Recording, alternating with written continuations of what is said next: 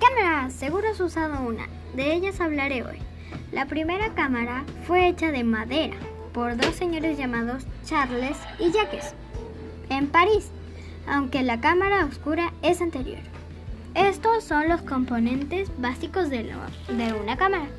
Un elemento fotosensible, un visor, un enfoque, el diafragma, como la parte del cuerpo, un obturador, un flash y el, expro- y el exposímetro. Eso es mucho. Y hay mucho más.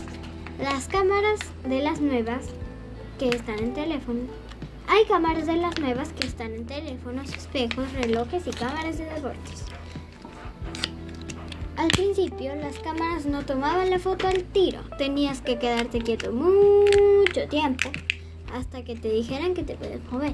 Después vinieron las cámaras de rollo que traían un rollo, obvio.